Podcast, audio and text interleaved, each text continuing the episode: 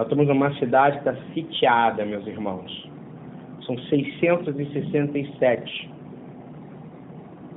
ataques por faca em um período de dois meses e meio, três meses. Se isso não é algo espiritual, eu não sei mais o que é espiritual. Eu quero repreender essa potestade agora, no nome de Yeshua Hamashia. 667 facadas. Eu quero clamar o sangue de Yeshua sobre a família de vocês declarar que estão protegidos aonde vocês andarem, por onde vocês pisarem, onde vocês colocarem os pés de você. Aquele sangue que foi derramado naquele madeiro, ele ainda nos protege, ele é cancelamento de maldição. Nós declaramos, Senhor, que aqueles que têm facas estão sendo desarmados agora pelo exército do Senhor, e nós declaramos isso no nome de Yeshua HaMashiach. Amém. A porção da Torá que será lida amanhã, chama Berraloterra, quando acenderes. Ela está no livro de Números, Bamidbar, livro do Números, capítulo 8, 1 a 12, 16. E eu vou ficar, vou me ater ao capítulo 11 e o capítulo 12. Há muito tempo que eu não comento uma paraxá especificamente porque eu estava vendo uma série de falar sobre autoridade, sobre paternidade, e, e essa série nós passamos para quinta-feira. Ontem nós falamos muito sobre autoridade e paternidade, está gravada também. Quem quiser essa aula, me pede, o pessoal do grupo já recebeu a aula. Nós temos essa aula para poder passar para vocês na hora discipulado, porque a gente só consegue vencer o inimigo entendendo a autoridade do Pai na nossa vida. E quem aqui já viveu um momento de estresse na vida? Uma pergunta básica. Quem? Hein? Acho que todo mundo, não é verdade? Hein? Você não viveu, não? Quem, Alexandre? Aniversariante da semana. Nunca viveu? Hã? Gente, é porque eu não roo unha. Senão eu não tinha mais unha já. Tanto estresse que eu já vivi. A gente já viveu um momento de estresse de ficar totalmente sem saber o que fazer, não é verdade? ia lidar com ministérios, e eu quero dizer para vocês uma coisa, não se engane. Ministério é uma palavra que não é uma palavra bonita. Ela é uma palavra que, além de bonita, que todo mundo quer ter um ministério, quero dizer, se você tem uma família, você tem um ministério, amém? Ministério é servir. Você tem uma mãe, você tem um ministério, você tem que cuidar da sua mãe. Se você tem uma esposa, você tem um ministério, você tem que cuidar da sua esposa. Ministério é trabalhar. Repita comigo: ministério é trabalhar. Ministério é trabalhar. Quando você vê aquele monte de ministério que tem lá em Brasília, esses caras deviam estar trabalhando, porque a palavra ministério vem de servir. Você entende isso ou não? Quando Jesus instituiu, quando a gente cantou, eu fiz questão de começar a, a, a adoração com aquela música, né? Mais de ti, menos de mim. Porque, na verdade, esse é o princípio básico do que é um ministério onde vai dar certo. É onde você some completamente. Na sua casa, você tem que sumir para que ele apareça. Não é verdade isso? Você tem que se humilhar para que ele cresça.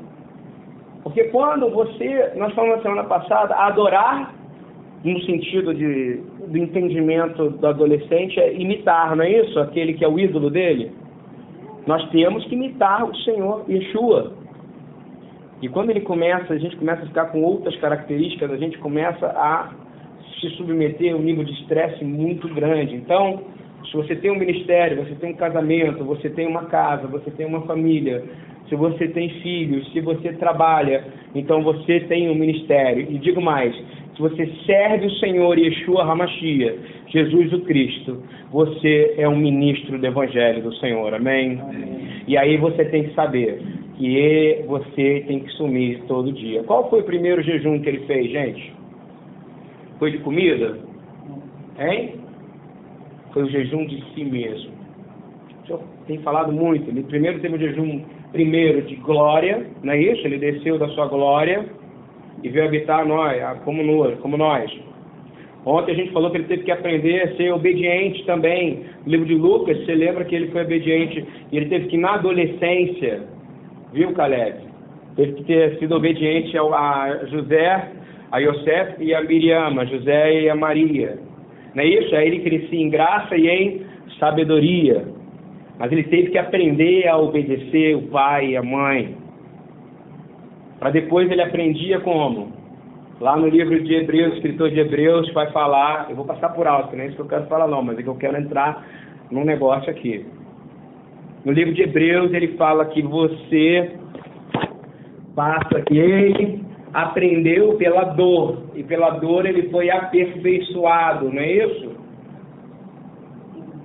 E fala que nós temos que imitá-lo, não é isso? Em seu em sua morte, ou seja, na obediência ele não morreu em obediência, sim ou não? Ele morreu obediente na pior morte que existe. Tem morte pior na Torá? Não tem. Ser pendurado num ex, num madeiro. Ex é árvore e é madeira. Não é verdade, meu amigo Daniel? Ex significa madeiro e ex significa árvore. Ein Itzad é a morte mais humilhante que existe para o judaísmo. Compreenderam isso ou não?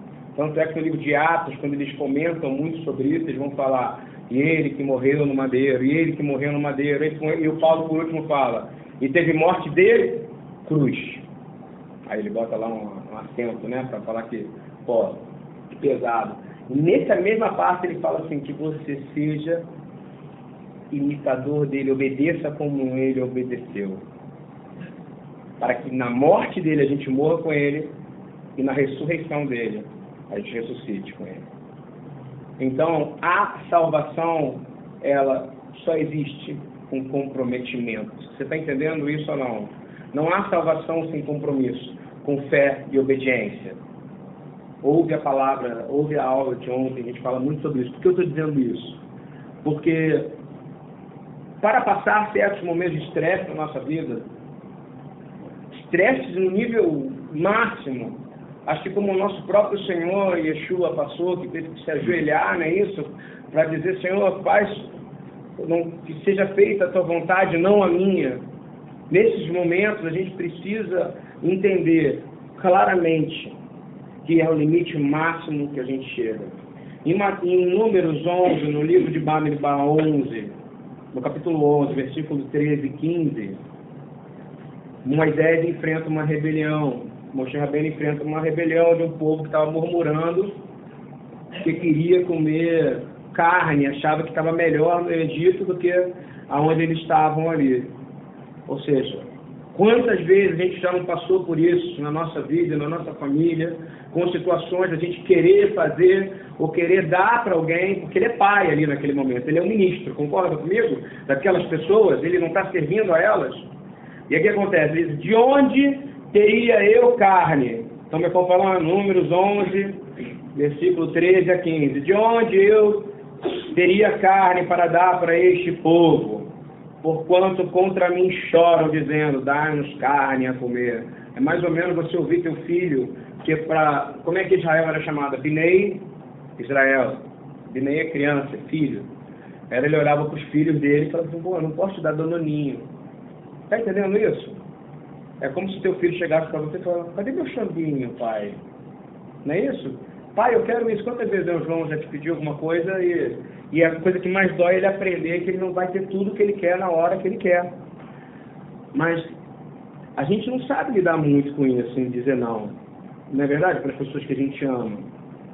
Olha o nível de estresse que Moisés vai chegar aqui.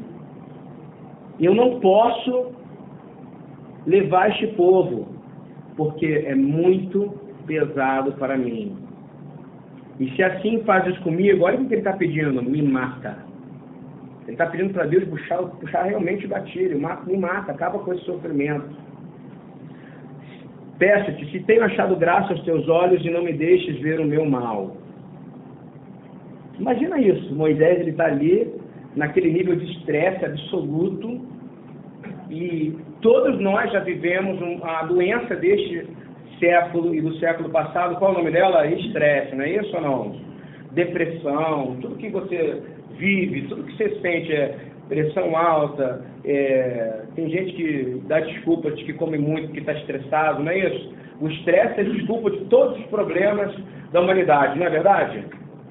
O estresse é porque a gente não aprendeu a entrar verdadeiramente na dispensação do tempo de Deus. Moisés ele chegou no limite ali. Quando ele pede para Deus, ele fala: mata-me, realmente me mata. Ele estava, ele tava, a, a, tampa da chaleira já tinha, já tinha estourado, né? Já tinha pitado, a pressão, a panela de pressão tinha estourado. Ele tinha dado os melhores conselhos. Quantas vezes já deu os melhores conselhos para alguém?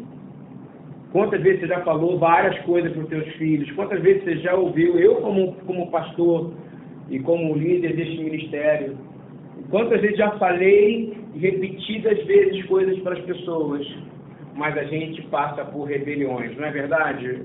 A gente passa por pessoas que não entendem, porque elas têm que passar pelo processo de entendimento delas. Só que sabe o que acontece? A gente passa mal por isso, não é verdade? Quando você está no estresse, quem passa mais mal? Quando você está sofrendo. Não é a pessoa que está te fazendo. Geralmente você sofre mais porque você não consegue atender a necessidade do outro. Você já reparou isso ou não? Você sofre mais porque você. Moisés estava sofrendo demais, era por ele que ele estava sofrendo naquele momento. Ele estava sofrendo porque ele não conseguia saciar a necessidade de seus, das suas ovelhas. E às vezes você vai, não vai conseguir saciar a necessidade da sua esposa, na necessidade dos seus filhos, dos seus amigos. Eu não vou conseguir ser o pastor top 10 que às vezes vocês estão esperando. O rabino não vai ser o, o, o rabinão que vocês esperam. Porque nossos padrões, às vezes, nossas expectativas uma vez o Senhor falou para mim, às vezes eu não deixo algumas pessoas que poderiam até ver, porque a expectativa das pessoas é tão grande que elas poderiam diminuir o tamanho das coisas que eu posso fazer. Então a gente começa a entender que a expectativa, quem gerencia expectativa somos nós. Deus não a expectativa em nenhum momento. Você concorda comigo? Tudo que ele falou, ele já avisou que vai acontecer. Não é, não é isso ou não? Vocês serão perseguidos por causa de mim, não é isso? Ele não chegou e falou assim, ó oh, gente, vai ser tudo uma maravilha, sua vida vai ser tranquilona, não é isso? Não vai morrer ninguém. Os apóstolos não. Os apóstolos estavam lá preparados já para a tribulação. Você concorda comigo? Estavam preparados para morrer por, por Cristo. Ele em nenhum momento ele mentiu, ele disse, olha só, vocês vão virar anjinhos com auréola na sua cabeça quando vocês crerem em mim né? O inimigo vai ser desarmado imediatamente quando ele puxar a espada para você. Não. Primeiro, pô, você imagina, olha como é que é o padrão de honra do Senhor. Se você for olhar para os olhos humanos, como o próprio, acho que Yeshua fala, ele fala que João Batista foi o homem, como é que é, o mais importante nascido de mulher, não era isso? Onde é que acabou a cabeça dele? Na bandeja de prata? O que vale para o profeta é aquilo que sai da boca dele. Amém? A determinação de um território espiritual não é aquela que está no mapa que você aprende na aula de geografia. É aquilo que sai da tua boca. É onde vai determinar a ação de Deus. Vocês estão entendendo isso ou não? Estava conversando com o Eduardo sobre Palestina. Não estou me perdendo, não. Eu estou dizendo porque a gente se estressa demais por coisas que a gente não deveria se estressar. Estão entendendo bem? Vocês determinaram coisas para vocês, que às vezes vocês estão carregando fardos que o próprio Senhor Jesus falou que não era para carregar. Amém? Ele fala: negue-se a si mesmo, cada um carrega a sua cruz. Mas é o que eu vou falar lá embaixo, vocês vão entender. Quando a gente fala que, como uma paraxá muito sábia que o Rabino Eduardo falou sobre a Palestina, e eu não vou entrar nisso, mas que fala que é, Israel é palestina, que Jesus é palestino, isso tudo é uma maneira, foi uma maneira do inimigo amaldiçoar Israel. Porque não existe Palestina. Você entende? Nunca existiu, foi algo criado pelo Império Romano. Não é verdade? Foi algo criado pelo Império Romano. Palestina vem da palavra filisteus. Não é isso? Seria Filistina. Terra dos filisteus. E filisteus foram quem? Os grandes inimigos do povo de Israel, que roubaram a, a arca, não é isso? E que o Senhor deu para eles o que? Uma, infestação de ratos e hemorroidas. Ué, eu não estou inventando? Não, né? A palavra.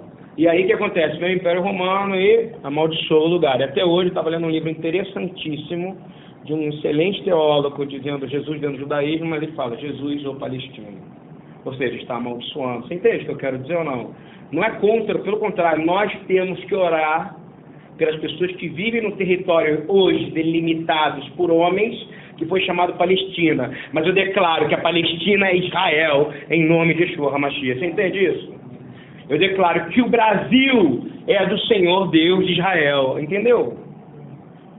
É isso que vocês têm que entender. Eu declaro, quando você entra na sua casa, você tem que declarar que a sua casa, ela pode estar no Brasil, mas ela é território do Senhor Deus de Israel.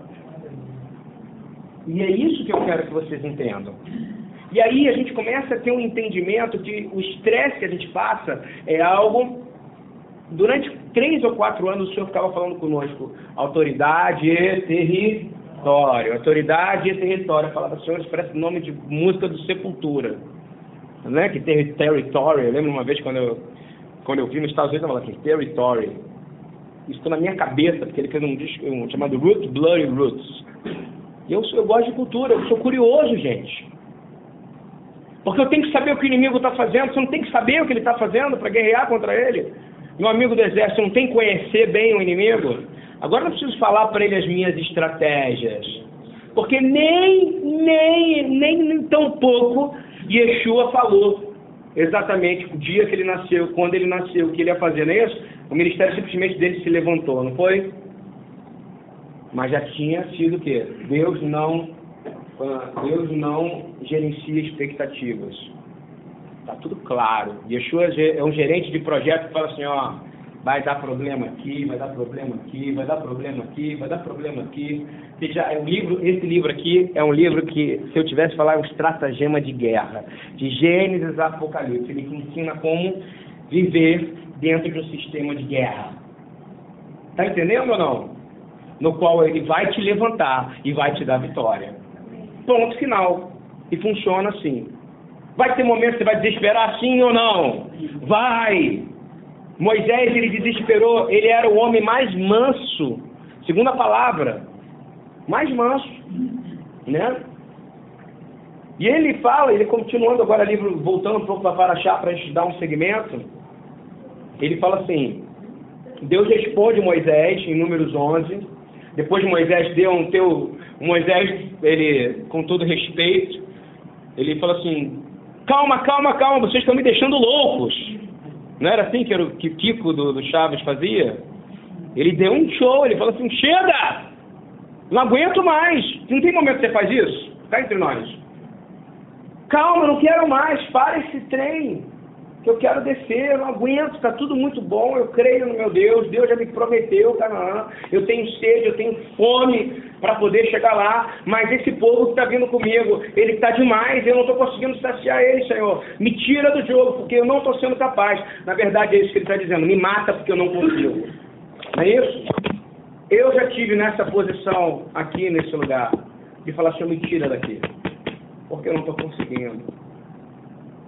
Isso o Senhor espera de você. Você entende isso? Ele espera que chegue num momento e diga, eu não aguento mais. Age, Senhor. Moisés é um caso, é um caso claro, típico disso. Porque Jesus vai lá na frente, Yeshua vai lá na frente e vai dizer assim, sem mim nada podeis fazer. Você pode tomar café da manhã sem Jesus? Não. Você pode abençoar alguém sem Jesus? Não. Existe a ação do Espírito Santo de Deus sem Yeshua? Não. Vou falar uma coisa para vocês sobre território mais uma vez. quando você crê que Ele é Senhor e Salvador da sua vida, e você confessa isso, isso aparece três vezes, e é um judeu que fala, que é um rabino chamado Shaul Hatarsi, Paulo de Tarso, ele que fala, as três vezes que aparece que Yeshua é Adoneino, que ele é Senhor, no Novo Testamento, só aparece nas cartas de Paulo. E ele fala isso. Quando você determina que ele é Senhor, e quando você confessa, você entra no reino de, dele, e quando você entra na embaixada, quando você está aqui no Brasil, as meninas de Angola não têm que seguir a lei do Brasil, sim ou não? Quando você entra no reino de Deus, se submete ao reinado do Rei Todo-Poderoso, e Jesus, Yeshua HaMashiach, amém? E é isso que você precisa começar a entender. Que tudo que ele falou vai servir para você. E ele acompanhava aquele povo, mas aquele povo precisava de ter relacionamento para saber quem era realmente a, ação deste Deus que se apresentaria ali. E que já tinha se apresentado várias vezes. E ele diz assim: vai lá, junta, aquele, junta 70 homens, estou lendo números 11 e 16 os anciões de Israel, que sabe que serem, que serem ancião do povo, e seus oficiais, e os trarás perante a tenda da congregação, e ali estejam contigo. Então eu descerei e falarei contigo, e tirarei do espírito que está sobre ti, e o porei sobre eles, e levarão a carga do povo para que tu não a leves sozinho. Yeshua, desce em glória neste momento. Amém? E faz algo que ele fala na palavra, lá em Mateus, ele diz assim: Vinde a mim. Não é isso? Os que estão quem? Olha só, todas as coisas me foram entregues pelo meu Pai. Ninguém conhece o Filho senão o Pai, e ninguém conhece o Pai senão o Filho. Aquele quem o Filho quiser revelar, vinde a mim. Todos que estáis cansados e oprimidos, eu vos aliviarei. Não é isso que acontece com Moisés, sim ou não? Hein? Aconteceu exatamente isso. Ele desce em glória e ele dá o quê? Descanso. Mas um descanso que dá um peso muito grande. O povo estava murmurando ou não? Muito, não é isso? O povo queria comer carne, né? O povo queria carne, não queria mais que coisa chata esse negócio de manar, não é isso? Que negócio que não tem nada a ver. E aí ele começa um processo de conversar com o povo.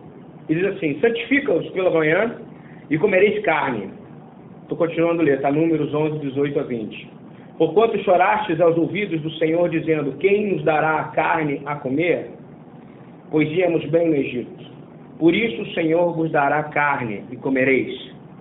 Não comereis um dia, nem dois dias, nem cinco dias, nem dez dias, nem vinte dias, mas um mês inteiro, até que saia a carne pelas suas narinas. Ou seja, esse entope de carne, não é isso? Você não quer comer carne? Eu vou fazer você se fartar de carne. Até que vos enfasteis dela, porquanto rejeitaste ao Senhor que está no meio de vós, e chorastes diante dele, dizendo: Por que saímos do Egito?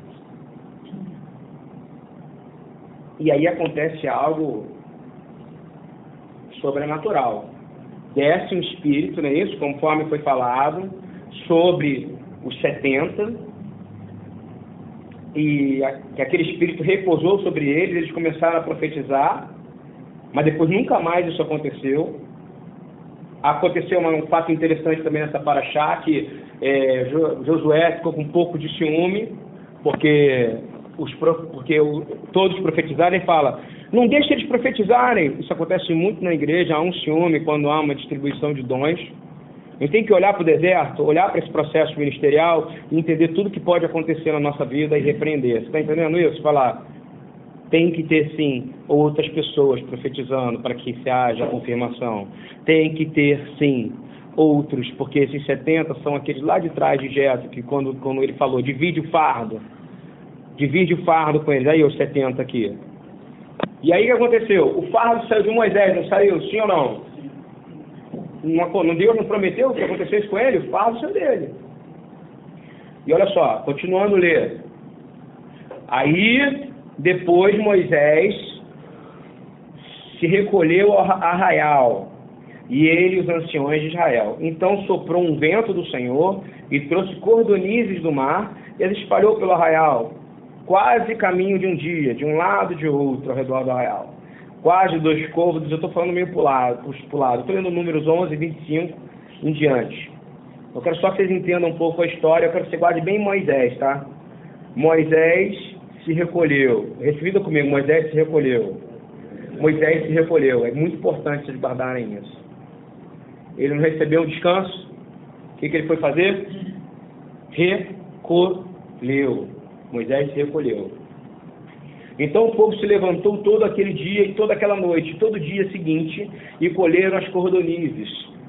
O que menos tinha, colhera dez homens, e eles estenderam para si ao redor do arraial. Quando a carne estava entre os seus dentes, antes que fosse mastigada, se acendeu a ira do Senhor contra o povo e feriu o Senhor o povo com uma praga muito grande. Por isso o nome daquele lugar chamou Kibrot Atavá, porquanto ali enterraram o povo que teve o desejo. Aí de Kibrot Atavá caminhou o povo para Hazerot e pararam em Hazerot. Olha só, gente, que coisa impressionante. Imagina uma cena dessa, que coisa assim, tipo, vem lá, vem o Espírito, realmente Moisés ele tem o descanso, Deus dá um descanso para Moisés. Moisés ele assumiu que ele não aguentava mais. Guarda essa lição. Nós precisamos assumir quando a gente não aguenta mais, amém? Nós precisamos assumir quando a gente não aguenta mais. Não, porque senão nós vamos explodir com as pessoas. Você entende isso? Nós vamos começar a nos machucar e vamos começar a machucar os outros. Nós precisamos saber a hora que a gente tem que sair para Deus agir. Vocês concordam comigo ou não? Nós precisamos saber a hora que a gente tem que sair para deixar Deus agir. Aí a autoridade de Deus vai entrar na sua vida. Quando termina essa história toda, se você imaginar isso numa cena de filme, eu nunca vi um filme que mostra isso, né? Na Record deve mostrar isso, né? Deve botar um, as pombinhas caindo do céu, não é isso? No, no êxodo da Record, mas na verdade, nessa cena, que vem um monte de pássaro, cai, o povo comendo como animal, não é isso? Sem comunhão nenhuma, que a grande verdade era, o Senhor gosta que a gente coma em comunhão. No sábado aqui eu chamei todo mundo por causa do almoço e falei, gente, vamos fazer desse almoço de sábado um momento de comunhão entre nós. Vamos santificar esse almoço. Porque o Senhor não quer que a gente coma entre irmãos só por comer. O que nos difere dos animais é ter um Deus que senta conosco e se alimenta conosco na frente dos nossos inimigos. Amém? Isso é claro. Não coma porque só pela fome. Senta, está na tua casa, vou te falar. Senta com a tua mulher. Faz refeições com sua família. Porque você está declarando que o Senhor está sentando contigo naquele lugar. Está entendendo ou não? Senta com teu filho. Às vezes você acha que você está em guerra em problemas é porque você não faz coisas básicas, você banalizou as refeições, você banalizou as coisas. Há um ato profético em comer. Você crê nisso, muda sua postura relacionada à comida. Você está entendendo isso ou não? Muda sua postura relacionada às coisas. Eu, eu aprendi isso. Não come mais sentado no sofá com a comida no seu colo, não. Senta numa mesa e convida o Senhor para comer contigo. Está entendendo isso ou não? Porque você é livre que os escravos comiam assim, dessa maneira. Por isso que no peso a gente celebra, que a gente não come mais recostado, não é isso? A gente come como homens livres. Você é homem livre, come, faça celebração, faça jantares. Vocês casais façam jantares românticos com as suas esposas. Sério mesmo. É a volta do Deus, ele quer a volta do amor em nossas vidas. Amém? Você concorda com isso ou acha que eu estou falando besteira, gente? Nós estamos precisando botar a família para comer junto. Porque senão a gente está comendo que nem animal. A gente, ah, vamos para a churrascaria, não é isso? Cara, você vai sentar na churrascaria? Não, eu vou na churrascaria, gente. Olha só, isso é um investimento enorme que a churrascaria tem aqui. Tem uns milhões de reais aqui de várias churrascarias, olha só. Mas na verdade, não é. Eu entendi que há muito mais prazer em sentar numa mesa e a gente partir um pão como ontem. Que o Rony foi comprar o pão com a manteiga, a gente sentou e orou a gente sente a presença de Deus e a conversa começa a mudar. Está fazendo sentido? Comece a pensar nisso. Vê as vezes que você está deixando de fazer isso. Valoriza a hora da refeição. Tá? E aí, Moisés sumiu. Gente, ele sumiu durante 30 dias, ele não aparece mais aqui. Você concorda comigo? Ele não aparece mais nessa passagem. Você pode procurar. Ele não aparece mais. Moisés sumiu. Sabe o que ele foi fazer? Quem sabe o que ele foi fazer? Hein? Foi casar, meu irmão. Foi descansar. Foi cuidar da vida dele um pouco. Você vai precisar parar a sua vida de vez em quando para acertar a sua casa. Você entende isso ou não? Você vai parar de guerrear, você vai parar de lutar, você vai dizer: Senhor, luta por mim, Pai. Tanto é verdade que você lê no finalzinho do 11, olha só, já começa, e ele, coitado, já começa, porque ele teve que ter uma pausa mesmo, que no final do 11, 35 para o 12, 1, olha o que acontece. Miriam e Arão começaram a criticar Moisés porque ele havia se casado com uma mulher etíope. Ó, segundo o judaísmo, Cipora, ó, babou. O tio tinha falecido. Você entende isso ou não? Ela era o quê? Medianista. Ela não era etíope. Você entende isso? Não é a mesma pessoa. Você compreende? Você pode procurar. Não é a mesma pessoa. Ele foi cuidar da sua vida. Você entende isso nesses 30 dias? Eu estou dando um recado para vocês do Senhor. Vocês precisam tirar tempo e parar de guerrear um pouco para que vocês possam deixar Deus agir. Amém? Vocês concordam com isso ou não? Vocês precisam deixar Deus agir. Nós estamos querendo ser braço, braço demais. E a gente precisa começar a entender que há um convite de Deus para você dizendo: Vinde a mim. Não é isso? Vem a mim. Vem a mim. Vinde a mim. Você está cansado? Não é possível que essa hora do dia você não esteja cansado. Você entende o que eu quero dizer? Que se você não teve um estresse durante o dia, acúmulo de coisas, tem pessoas que você tem dificuldade de lidar. Vem até o Senhor. Ele está dizendo, vinde a mim. Ele está te fazendo um convite. Quando você vem na casa dele, nem você veio agora, como é bom vir à casa de Deus, não é isso? Mas porque é um convite. E você pode entrar no esconderijo do Altíssimo, sabe aonde? Na sua casa. Sabe com quem? Com a sua mulher. Você pode entrar no esconderijo do Altíssimo com a sua mulher. Você pode entrar no esconderijo do Altíssimo, sabe, Alexandre? Com toda a sua família com seus cinco juntos. Você pode entrar, vamos entrar no esconderijo do Altíssimo agora. Eu não quero mais falar de guerra, não quero falar de nada, eu quero descansar debaixo das asas do Senhor. Você pode fazer isso. Eu vou te dizer mais, você tem que fazer isso. Para que você comece a ver as coisas como Ele quer que você veja. Você vê que a mudança, e ele já entrou. E você tem que ter uma pausa, porque você não vai parar de ter guerra. A palavra fala: vocês vão ser perseguidos por causa de mim.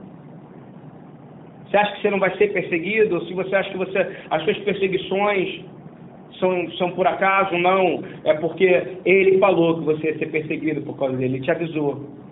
E você vê que quando Moisés ele, ele aparece de novo, ele já aparece com não, não nada mais, nada menos do que a, a irmã e o irmão com maledicência, com hará, ou seja, criticando ele por ele ter casado com uma cuxita. Está entendendo isso ou não? E foi uma guerra, não foi? E aí você vai começar, agora avançando um pouco, a gente às vezes acha que não tem mais nada para fazer. Que as nossas energias se foram físicas e espirituais, não é verdade? Tem momentos que você está dizendo, eu não aguento mais. Você vai dizer, glória a Deus por esses momentos, amém? Glórias a Deus. Eu glorifico o Senhor por esses momentos. Você, você lê 2 Coríntios 6, de 4 a 10, ele vai te ensinar exatamente. Você tem uma família? Tem. Então você é um ministro do Senhor, amém? Você tem que começar a entender isso. Você tem que entender os pesos e medidas das coisas que você fala e que você vive. Antes, como ministro, tornando-nos recomendáveis em tudo, no 2 Coríntios 6, de 4 a 10. Na muita paciência, nas aflições, nas necessidades, nas angústias, nos açoites, nas prisões, nos tumultos, nos trabalhos, nas vigílias, nos jejuns, na pureza, na ciência, na longanimidade, na benignidade, no Espírito Santo, no amor não fingido, na palavra da verdade, no poder de Deus, pelas armas da justiça, à direita e à esquerda, por honra e por desonra, por infâmia e por fama, como enganadores e sendo verdadeiros, como desconhecidos, mas sendo bem conhecidos, como morrendo, e eis que vivemos como castigados e não mortos, como contristados, mas sempre alegres, como pobres, mas enriquecendo a muitos, como nada tendo e possuindo tudo. Glórias a Deus, amém. É isso que ele espera de você. Uma quantidade de sofrimento, mas sempre há uma troca para aquele e no final, como contristados, mas sempre alegres. Como pobre, mas enriquecendo a muitos. Como nada, tendo e possuindo tudo. Quando você olha e você vê que você precisa compreender que Moisés teve aquele descanso, ele pôde colocar a vida dele em ordem, porque talvez se ele não tivesse colocado a vida dele em ordem naquele momento, ele não ia aguentar passar pelas coisas que ele ia passar ali na frente. Você precisa se dar um descanso de vez em quando. Você precisa aprender a distrair. Olha só, eu sou o cara que mais fala sobre guerra espiritual, batalha espiritual, acordar de madrugada, levantar. Você precisa ter momentos de comunhão em sua família, porque isso é esbofetear Satanás também. Amém? Você precisa fazer isso. Algo me diz que famílias dessa casa, e vocês estão me ouvindo, estão precisando disso, porque isso é uma brecha levantada. Façam refeições juntos. Comunguem juntos nas casas de vocês. Façam tudo em consagração ao Senhor. Lendo Isaías 30, 15 a 19, por favor. continuando a falar de descanso, pois assim disse o Senhor, Adonai, o Santo de Israel. Isaías 30, 15 a 19. Voltando e descansando, o Senhor está dizendo: voltando e descansando, sereis salvo. Repita comigo: voltando e descansando, eu serei salvo. Voltando e descansando, eu serei salvo no sossego, repita comigo, no sossego e na confiança estará a minha força. Olha o que o Senhor está dizendo. No sossego e na confiança estará a minha força. Eu quero quebrar todo espírito de opressão e de estresse que existe em nossas vidas nesse momento. Por essa palavra de Isaías 30, eu creio na palavra de Deus, a palavra corta, a palavra lava, Olha só. E se você lê no livro de Salmos 127, 1. Outra coisa, o Senhor está falando que você às vezes está perdendo o prazer de adorá-lo. Você precisa ter prazer de adorar o Senhor. Você entende? Você não pode ir para a casa do Senhor. Ih, tem que ir para a casa do Senhor e tem que fazer isso. Não, você tem que adorar o Senhor com prazer. Com prazer. Salmo 127, 1. Se não for o Senhor construtor da casa, eu estou falando isso porque tem a ver com as revelações que o Senhor me deu hoje sobre a unidade na família. As famílias precisam se unir. E eu estou fazendo isso lá em casa. Comecei a sentar com a minha esposa na mesa. Nossa família é gigantesca, eu e ela. E a gente senta. E a gente está começando a convidar o Senhor. Essa semana eu comecei a fazer. Eu comecei a fazer. Né? Eu comecei a fazer. Tirando as pessoas que a gente cuida, as crianças que a gente cuida, na minha casa, ainda sou eu e ela. O Senhor tá, vai estar tá enviando a nossa família. Mas não interessa se está só você e a tua esposa. Sabe, Daniel? senta com ela e tem um momento de comunhão com ela na sua casa. Porque Ele é o construtor da sua casa. Se o Senhor não for o construtor da casa, será inútil trabalhar na construção. Se não é o Senhor que vigia a cidade, será inútil sentinela montar a guarda. A palavra diz que Moisés era o homem mais paciente, mais manso que existia. Eu acho que ele era tão humilde que não foi ele que falou isso, com certeza Deus que disse isso, foi escrito dessa maneira. Ele era o homem mais manso do que qualquer outro que havia na terra. Mateus 5,5 fala o que? Bem-aventurados que são mansos, porque eles herdarão a, a terra. Ou seja, a terra, quando eu digo, é Zacarias 14, aqueles que vão estar lá, ó, reinando junto com Yeshua. Nós precisamos ter paciência. Há uma ação de Satanás tirando a nossa paciência, somente nos casamentos. Você crê nisso, entra nisso. Você está vendo? Eu não estou falando, estou falando pelo meu próprio casamento também. Começa a brindar seu casamento pedindo, Senhor, nos dá mansidão. Nós convidamos o Senhor para o café da manhã, convidamos o Senhor para o almoço, convidamos o Senhor para o jantar, Senhor. Nós queremos descansar com o Senhor, nós queremos dormir contigo, Pai. Nós queremos te convidar para passear conosco, nós queremos estar com o Senhor em todos os momentos. Porque só há descanso nele. Amém? Salmo 37, 7 a 9. Descanse no Senhor e aguarde por Ele com paciência. Não se aborreça com o sucesso dos outros. Isso é o que acontece muito na nossa casa, nos nossos casamentos, no nosso relacionamento. A gente olha para o outro e fala: Uau, vamos falar com o ministério, né? Casamento não é um ministério, que eu falei, é um ministério. Uau, aquele ministério ali está mais bacana do que o meu. Que casal feliz é aquele ali, né? Olha só como eles, os, os, os filhos deles estudam em Sorbonne, lá fora, como os outros, como eles têm mais dinheiro do que nós, olha o nosso carro, não é isso? Não, existe realmente um espírito que entra e começa a fazer comparativo. Você entende isso? Isso entra através de comentários de outras pessoas, geralmente pessoas que aparentemente são as mais santas. Você entende isso? Santidade determina a quantidade de religião que a pessoa tem, porque a gente sabe que todo excesso de religiosidade encobre o quê? Imoralidade. Você entende isso? Se a santinha está chegando para você, mulher, e está dizendo, uau, na minha casa está demais, meu marido é impressionante. Ele me leva para sair, para passear. Você não faz isso não? Às vezes ela não fala dessa maneira.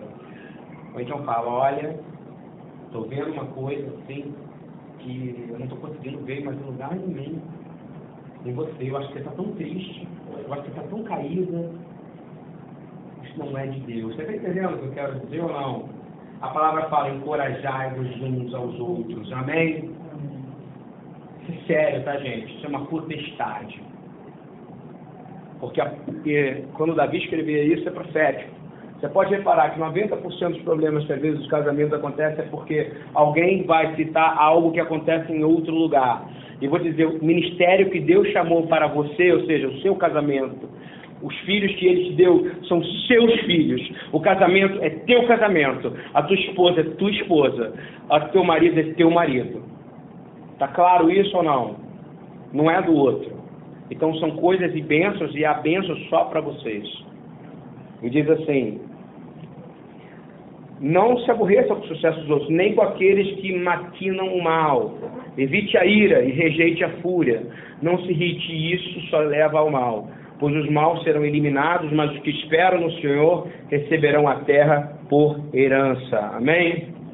E eu quero lembrar que o maior reflexo de paciência que você pode ter está em Zacarias 4, 6.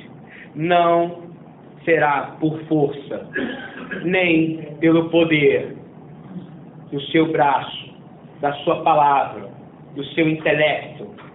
Você pode ser o melhor pregador do mundo, o maior psicólogo, a pessoa com a maior lábia da terra, mas quem vai convencer? Aquele que mora contigo, o seu filho, aquele que está dando tilt, aquele que está dando problema, será o Espírito de Deus, o Espírito do Senhor dos Exércitos. Amém? Não será você que vai convencer. Vinde a mim. Queria que vocês ficassem de pé, por favor, fazer uma oração final.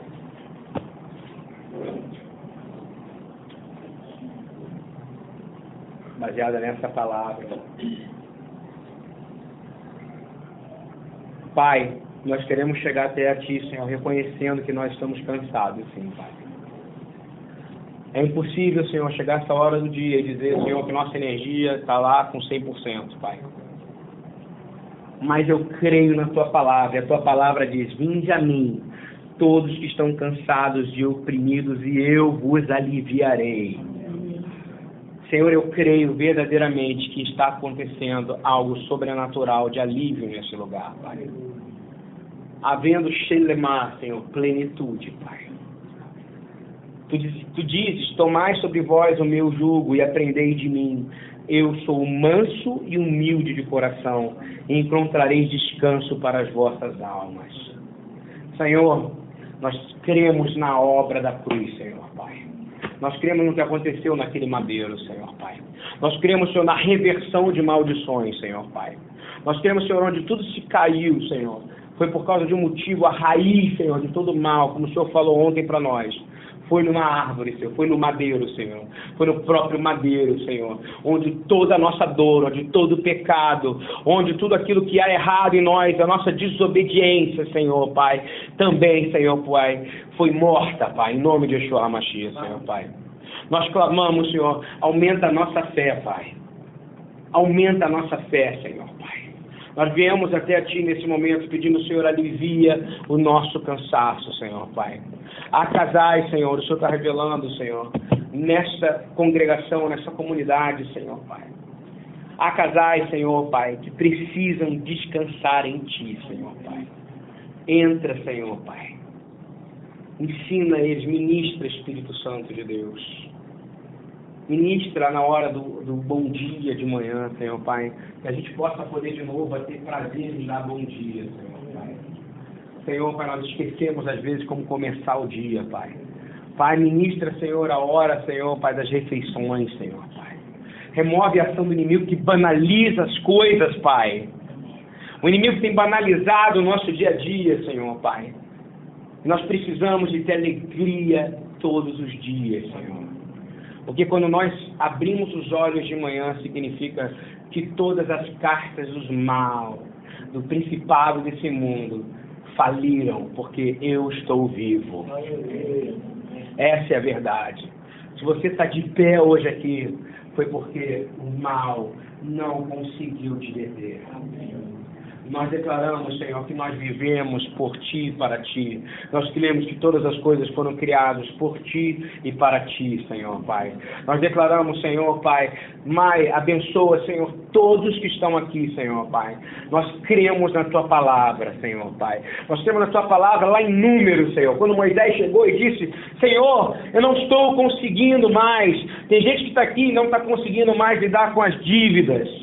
Tem gente que está aqui que não está conseguindo lidar com a falência. Tem gente que está aqui não está conseguindo lidar com o casamento. Tem gente que está aqui não está conseguindo lidar, Senhor, Pai, com os negócios, não está conseguindo lidar com os patrões, Senhor. Nós declaramos, Senhor, que nós estamos chegando ao Senhor e estamos dizendo, Senhor, nós não estamos conseguindo lidar, Senhor, Pai.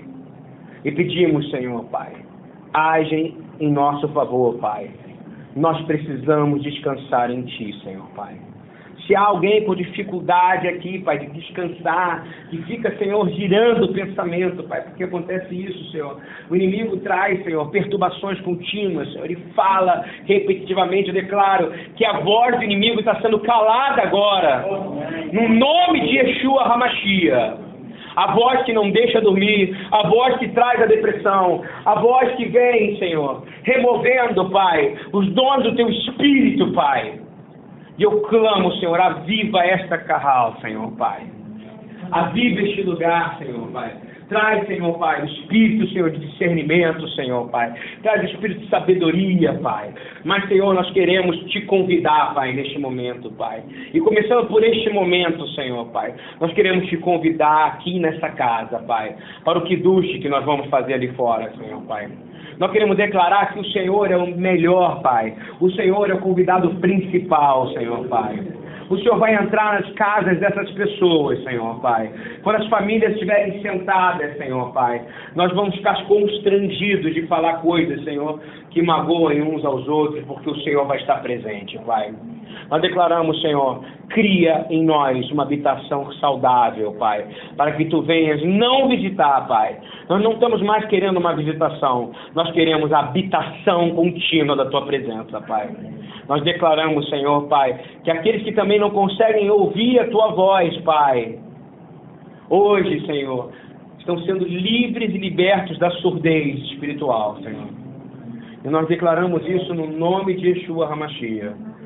Pedimos, Senhor, pela unção do Santo, ou seja, a tua unção, Jesus que seja preenchido do Espírito Santo de Deus, cada um desses que está aqui, Senhor Pai, e que nós possamos ter momentos de descanso em Tua presença, Pai.